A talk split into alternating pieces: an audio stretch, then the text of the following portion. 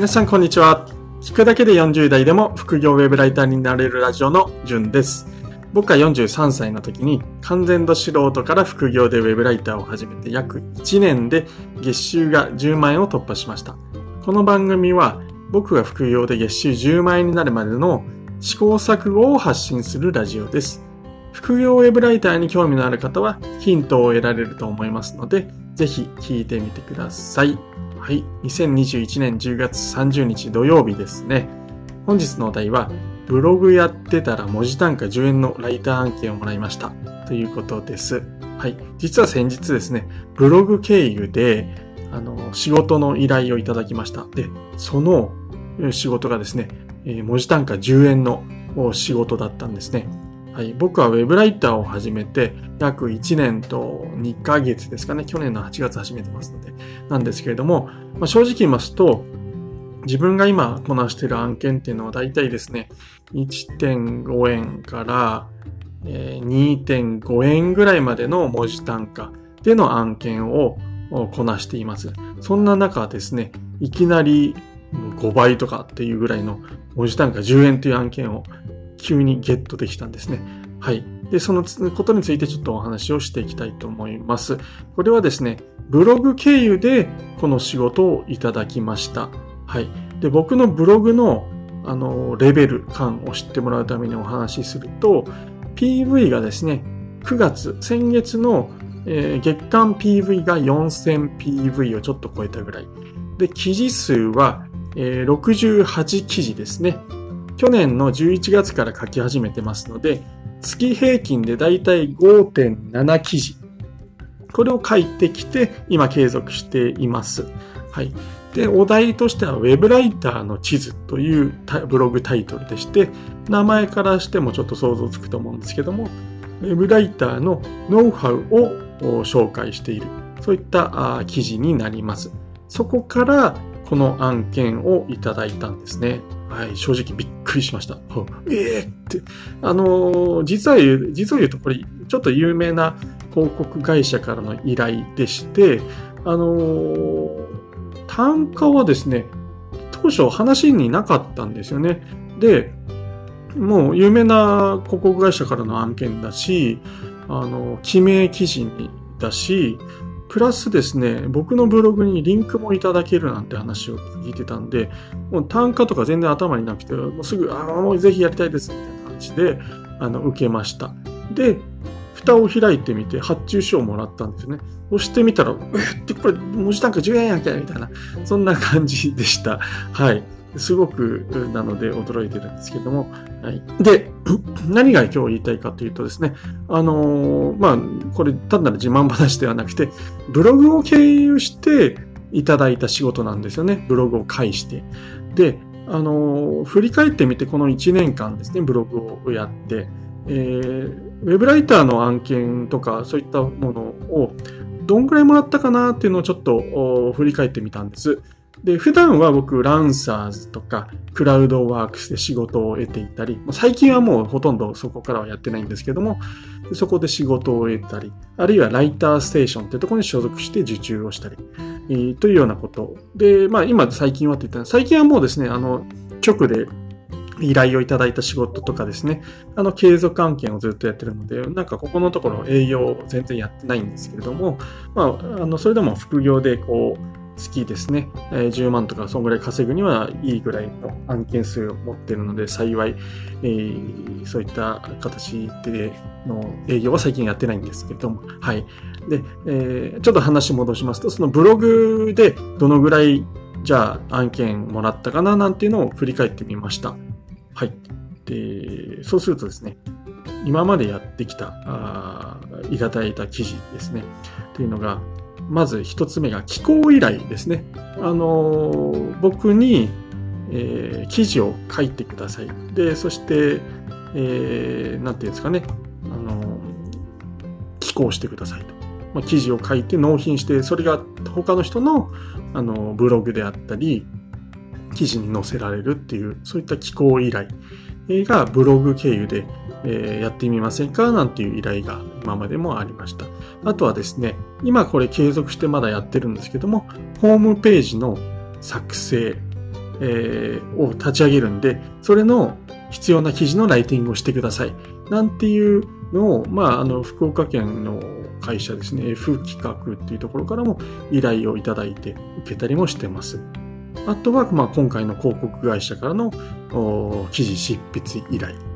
それ以外にですね、断ってはいるんですけれども、ブログでですね、あの、商品の紹介をしてくださいとか、サービスの紹介してくださいなんていう案件も、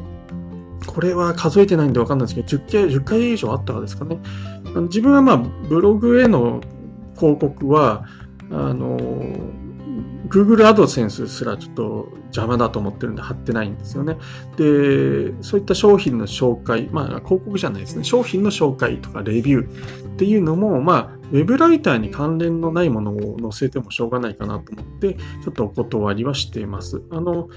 ウェブライターに関連のある商品やサービスで、かつ自分が使ってみて、本当にいいと思ったものであれば、やりたいとは思ってはいるんですけど、まあ、残念ながらそういう案件はないので、今のところお断りしてるんですけれども、まあ、人によっては、相性のいい、自分のブログと相性のいいものがあれば、それも仕事になりますよね。はい。で、あと、ちらっと今言ってしまったんですけど、あと広告の掲載ですね。広告も1、2回、えー、依頼がありましたね。で、それもちょっと邪魔になるなと思って、えー、お断りしてるんですけども、まあ、そういった感じでブログやってると、すごくこ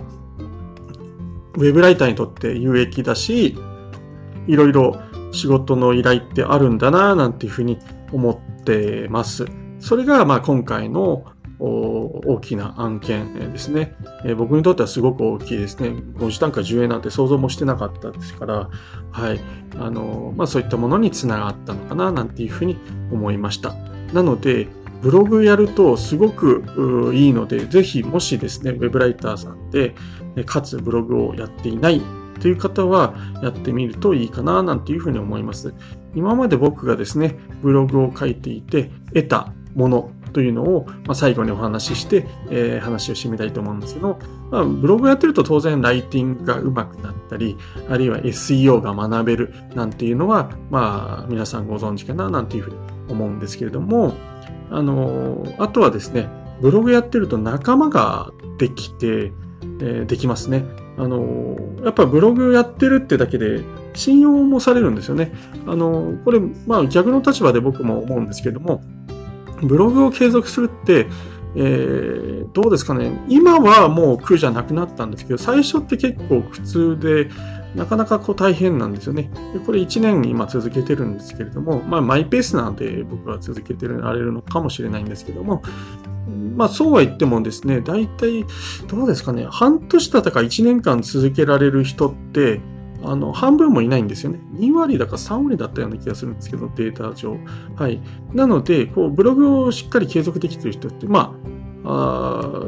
どうですかね。あの、それだけで僕としてはまあ好感度アップするんで、まあそういったので仲間になりやすい。ああ、ブログやってるんですね。あ僕もやってるんですよ。みたいな。そんな感じで、えー、仲間ができやすいっていうこともありますよね。あと、収益が入ってきますよね。僕はですね、まあ弱小ブログなのでまだ、あの、現在ですね、それでも月当たり3000円から5000円ぐらいの収入は入ってきます。なので、今までにかかったサーバー代とか、あと有料テーマですね。僕スウェルっていうのを使ってるんですけども、それの元ぐらいは取れてるのかななんていうふうに思ってます。正直時給換算だともうボロボロですね。毎日こう、ですね、何時間もかけて作っているので、あの、月収3000円から5000円っていうと、実際に僕がやってる、えー、量からすると時給100円切ってんじゃないかな、だって気はするんですけど、まあ、それでも一応収益は徐々に上がってきたってことで入ってきますよね。そういったのもメリットですよね。はい。で、ブログやってたからこそ、あの、僕、バリューコマースのですね、メディアアワード新人賞っていうのを今年度いただきまして、あの、まあ、それでちょっと認知がブログさらにされてきて、ライターとしてもちょっとそういったことを言えるようになったんですね。あの、若干直接関連しないにしても、あの、ウェブライターとしてブログ運営してて、えー、メディアアワードっていう賞をもらったんですよ、なんて言うと、おーって言ってもらえたり、ちょっと信頼になるのかな、なんて思っています。あと、個人的にすごく嬉しかったのは、ブログをですね、添削してもらえたことなんですね。柑吉さんって方からですね、あの、有名な方なんですけども、その人からブログの添削をしてもらえた。なんていうこともあります。はい。あと、スタイフ。このスタイフのですね、台本に結構今のところ困ってないのは、ブログを1年間やってきたからですね。あの、見出しをこうピックアップして、それについて話すっていう形で、えー、台本には困らないかなと。でこれを、まあ、あの、さらに詳しく知りたい人はブログへなんていうふうに、ブログとの相乗効果もですね、URL を貼り付けたりしてあります。はい。で、今度ブログにこのスタイフを音声として貼り付けようかななんていうアイデアをちょっと今考えてるんですけども、はい。まあ、そういったことで、ブログってすごく、あの、有益かなというふうに思いました。はい。ちょっと本日のですね、えー、お題、えー、ブログやってたら文字単価10円のライター案件もらいましたから、若干、あの、離れてきたところでそろそろ終わりにしようかなというふうに 思います。えー、僕のようにですね、PV 数が伸びないなーなんて悩んでたり、アフィリエイトで稼げないよとかですね、えー、いう人はですね、ブログをやるとですね、他にもすごくいい面があるんですよっていうこと、をちょっと本日はシェアしたかったんですね。あの、文字単価10円の案件をもらったっていうのはすごく極端な例で、今後僕がですね、そんな文字単価のライターになれるかどうかっていうのは、あのわからないです。あの、今、実力は別に僕受注前と受注後で変わってるわけではないので、あの、これから継続的にそんな文字単価でできるとは自分では思ってはいないんです。この単発で終わって、あの、まあ、しばらく数件やらせてもらえるらしいんですけど、それ終わったらまた元に戻るとは思ってはいるんですけれども、まあ、そういったいいこともあるんですよ、なんていうシェアをしたりすることでですね、ブログを挫折しそうな人が、には、まあ、こういういいことありますよって伝えたかったですし、ブログ始めるか、まあ、どうか迷ってる人、あるいは始めてない人に関しては、ブログやると、まあ、あの、大変ですけど、PVC とかアフィリエイトだけじゃなくて、そういったいい面も